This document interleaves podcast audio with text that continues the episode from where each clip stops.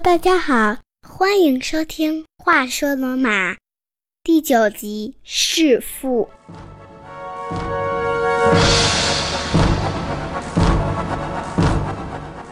今天是二零一八年五月十三日，五月的第二个周日，母亲节。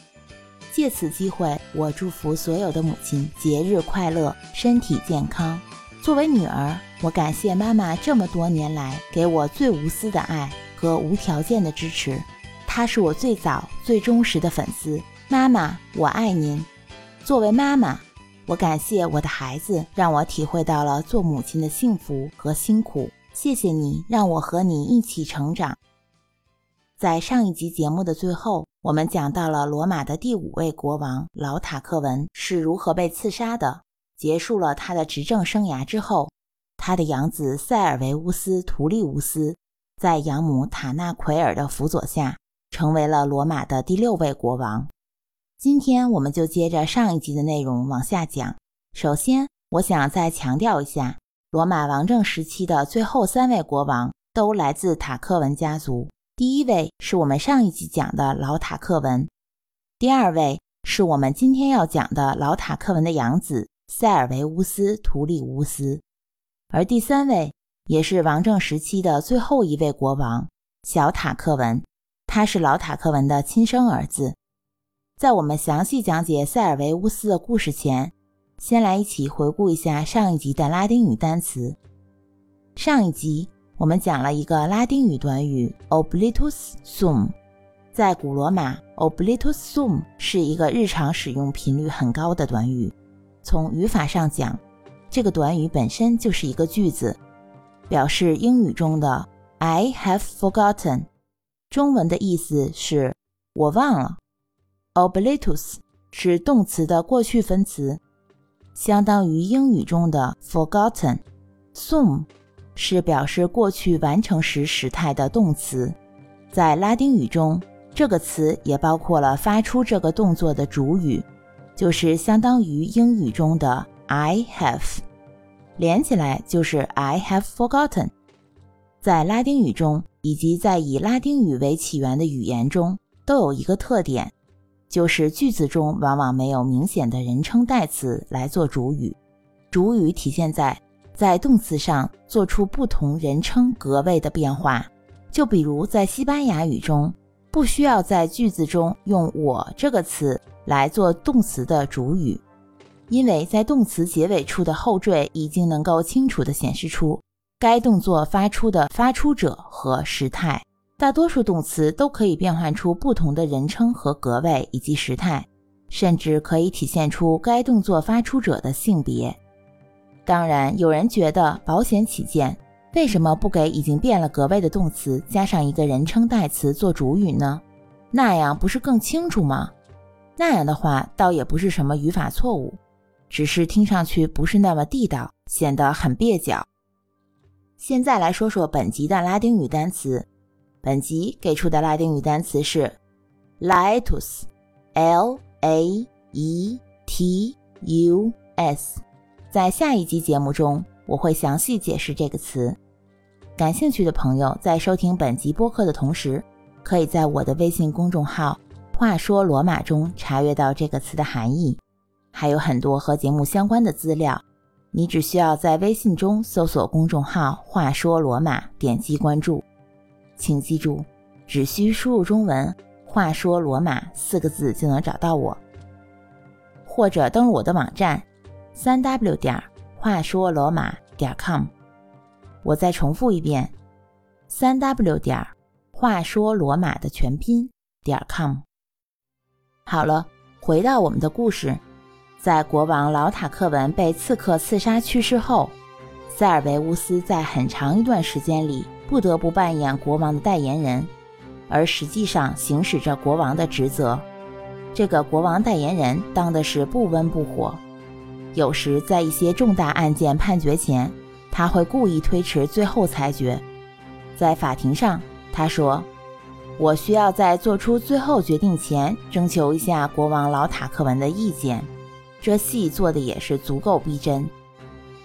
说到塞尔维乌斯在军事上的功绩，不得不先介绍一个拉丁语单词 “fasti”，它是指古罗马一种刻在大块大理石上的编年体日志，一般由元老院或者裁判官做记录，记录下罗马军队的凯旋仪式，采用编年体，即某年某月某日，有的甚至精确到时间，记录下战胜的地点和交战双方的信息。大理石刻好以后。被放置在人流较为密集的罗马论坛，这些用拉丁语数字和字母刻在石头上的日期和事件，为后人研究古罗马历史提供了第一手资料，非常珍贵。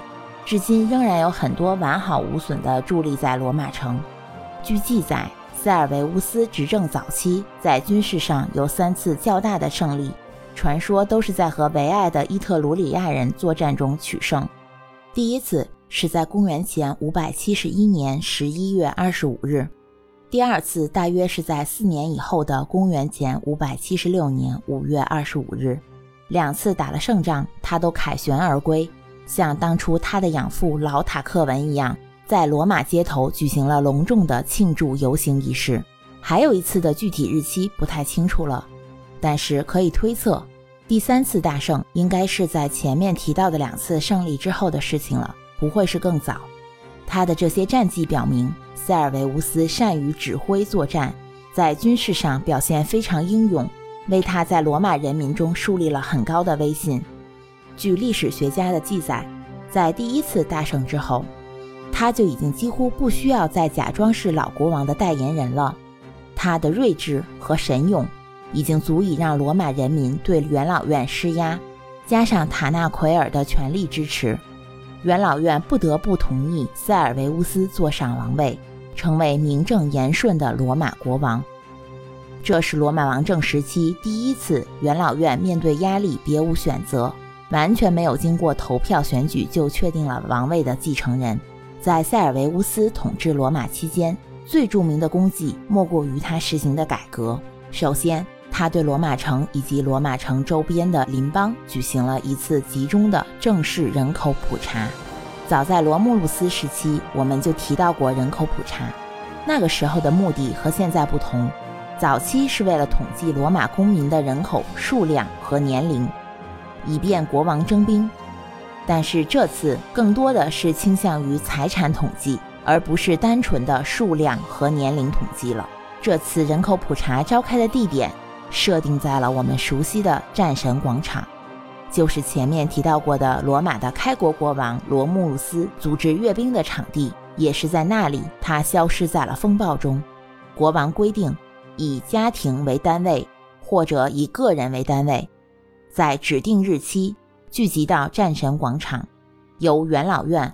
和新建立的森图里亚大会的领导者来登记下他们每个人的姓名、年龄以及他们所归属的宗教部落的名称、社会等级。此外，更重要的是要对应记录下每个家庭或个体的经济状况，包括财产、奴隶、家畜情况，以及他们在罗马城内和城外拥有的土地面积情况。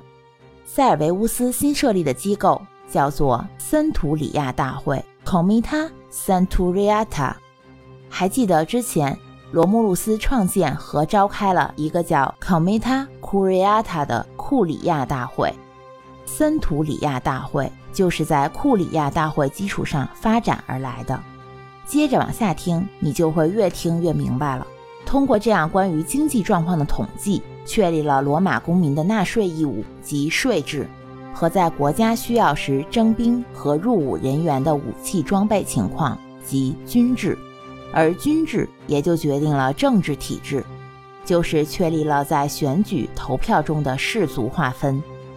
听过之前节目的朋友可能还记得，在第三集结束前，我们提到过，罗慕路斯国王在抢夺萨宾妇女事件平息之后，扩大了元老院的规模，组织召开了第一次。伟大的公民大会就是库里亚大会。会前，他把氏族做了进一步划分，十个氏族为一个库里亚，每一个库里亚都以一个被抢夺来的女人的名字命名，以纪念他们在双方和平上起到的重要作用。以库里亚为单位，每个库里亚有一个投票权，共分为三十个库里亚。库里亚大会的权利有决定战争、选举高级官职、通过或否决法律、法令以及审判重大案件。经过这几代国王，罗马不断地同化周边城邦来的外来人口。真正归属于最早的那三十个库里亚的后代人数，和现有公民总数来比较，真是少得可怜。所以这次人口普查改革军制之后。塞尔维乌斯把罗马公民重新排列组合，这次不是三十个库里亚，而是分成了将近二百个单位。这些单位新的名字叫森图里亚。所以每个森图里亚选出一位族长作为领导，这位族长可以在罗马元老院中获得一个席位参政，但国王规定，每个森图里亚的族长要在内部轮流选出。听上去，这次人口普查和这一系列的改革非常复杂，但是罗马人以一种自己能够理解的通俗易懂的方式，把整个事件弄明白了。简单的说，国王塞尔维乌斯在综合概括所收集来的数据，结合国家军队士兵备战需要。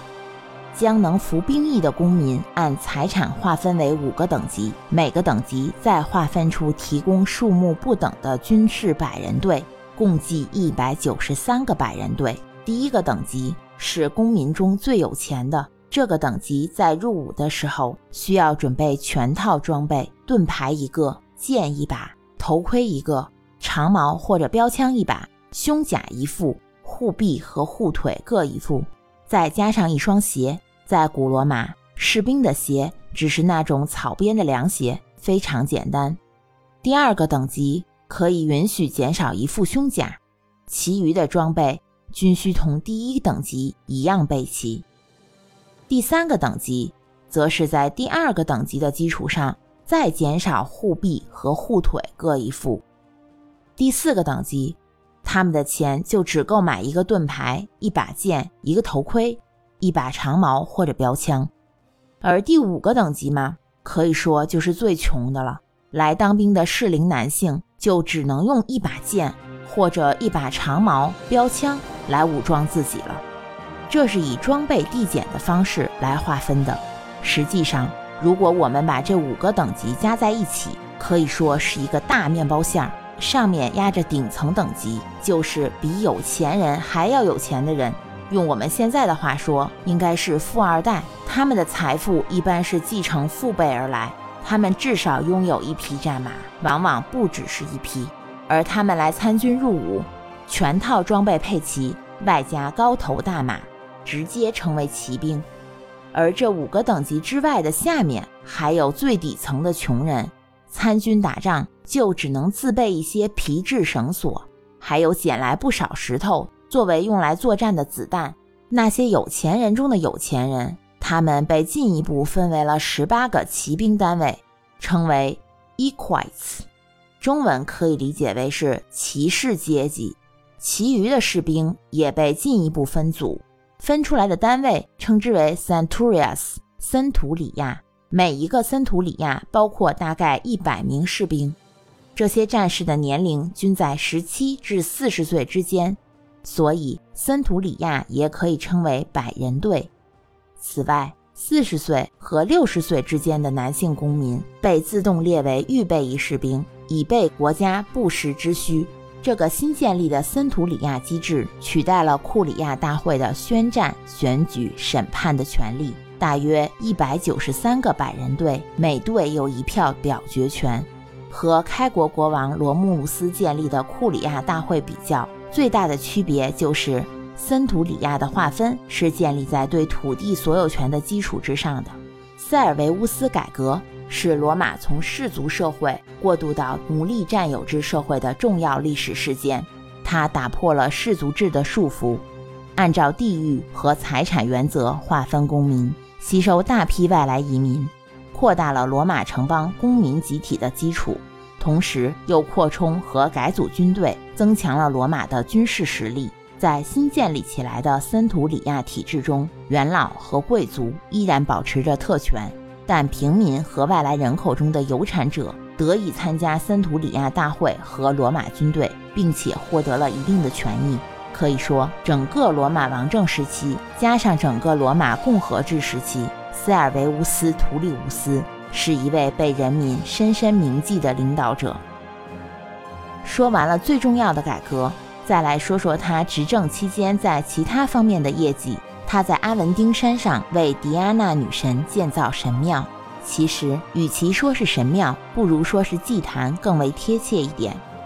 就是在山上一个非常开阔的空间设置了祭坛。当时的说法是以此纪念拉丁联盟的发源地。这里值得一提的是，建造神庙的钱是出自罗马和罗马周边公民的腰包。也就是说，那时候罗马的城市建设已经开始使用纳税收入了。据说当时。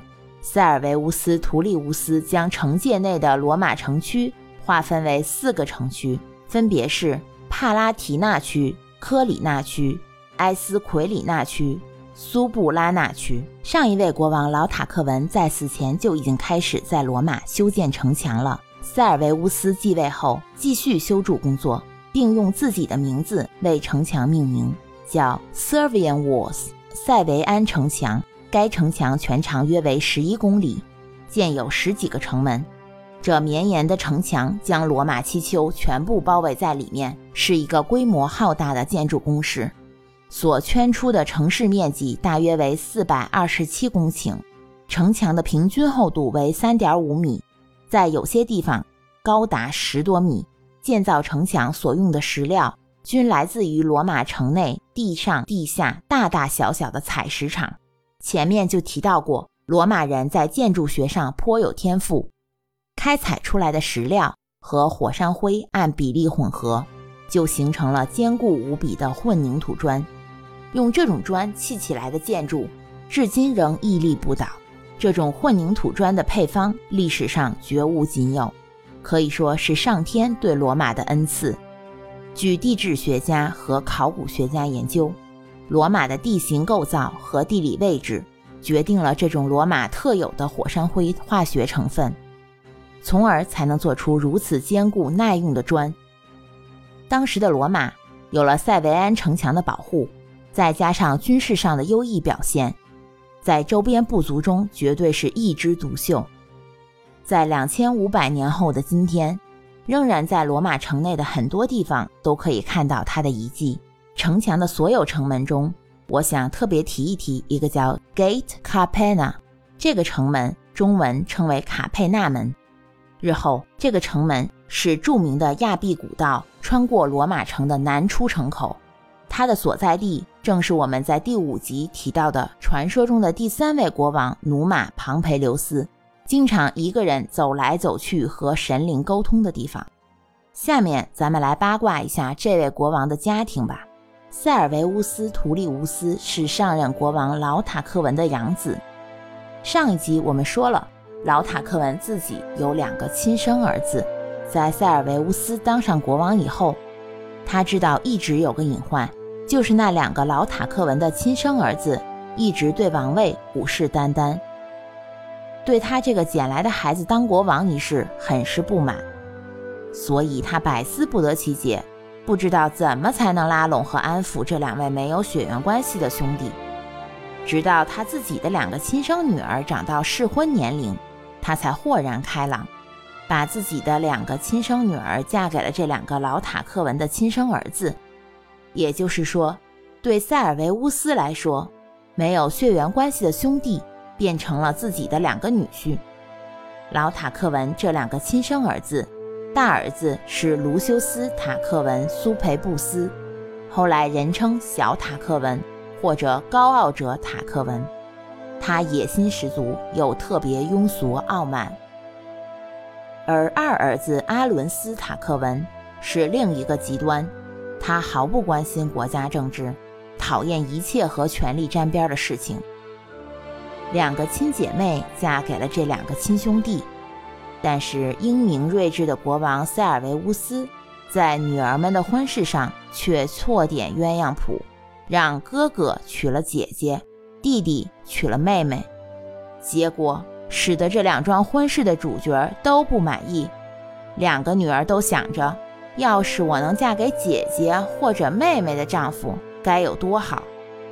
这也就是塞尔维乌斯职业生涯和生命终结的开始。不甘平庸的哥哥小塔克文，偏偏娶了那个对当国王没有一点兴趣的姐姐图利亚；弟弟阿伦斯娶了鬼迷心窍要当王后的妹妹图利亚。Those Romans are crazy。这些罗马人都好疯狂。塞尔维乌斯怎么给两个女儿取了一样的名字呀？不达目的誓不罢休。哥哥小塔克文和自己的亲弟妹串通，暗中打算分头行动，谋害自己的配偶。至于暗杀配偶的手段，实在是没有证据可考了，只能根据李维的罗马史找到一些传说故事。不过，我们想想那时候的暗杀，无非是制造事故假象，或者是投毒。这一对狠毒的人，双双打着丧偶的旗号。如愿以偿，重组家庭。他们俩的下一个目标，无疑就是王位了。小塔克文在新婚妻子妹妹图利亚的挑唆下，开始在元老院和贵族中间散布谣言，诽谤国王塞尔维乌斯。传说中，他特意挑了国王不在罗马城的一天，带着一帮武装分子来到元老院，要求正在商议国家大事的元老们。允许他作为上一任国王的亲生儿子、现任国王的亲女婿发表一次讲话。在这次讲话中，全部都是批判和诽谤塞尔维乌斯的言论，主要是以下几点：他说，塞尔维乌斯的原生家庭是一个奴隶家庭，他本应该是一个出身于奴隶家庭的奴隶，怎么能当得了国王呢？在老塔克文死后，罗马的过渡时期。并没有依照罗马传统由元老院和人民投票选举出新国王，而是由一个女人举荐他继承王位。说到这里，我真是非常愤怒，他居然用一个女人这样的词来描述自己的亲生母亲塔纳奎尔。不知道是史学家李维故意编写了这样一段故事，加重丑化小塔克文，还是他真的是这样一个恶毒的人？他还说，塞尔维乌斯通过人口普查这种手段来掩人耳目，实质上是偏袒下层平民，无视贵族阶级的利益，还把贵族阶级的土地分给穷人。他这样说，完全是在挑动本来就心存怨气的元老和贵族们的怒火。在他振振有词发表这一番诽谤言论的时候，说着说着，他就坐上了国王宝座。这一突如其来的行为使在场的元老们不知所措，而小塔克文自己却非常镇定，居然他就直接命令元老们下跪叩拜自己为罗马国王。此时此刻，国王塞尔维乌斯·图里乌斯赶回元老院来捍卫他自己的王位，要求小塔克文对发生的一切做出合理的解释，但是他得到的却是元老们无休止的争吵。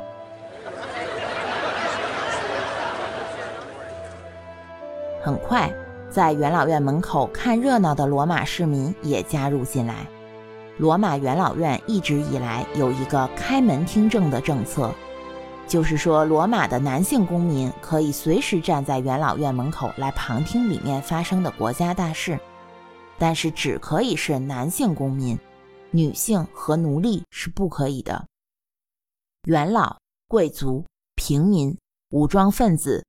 不同的人持不同的言论，就在混乱中，国王塞尔维乌斯竟然被阴差阳错地推下了元老院的台阶。从又高又陡的台阶上轱辘下去之后，已经摔得不轻，只需要再补上一下，一定是必死无疑。罗马的传说故事中，这样戏剧化的情节设计得天衣无缝。此时。塞尔维乌斯的亲生女儿早已驾好马车，等在不远处。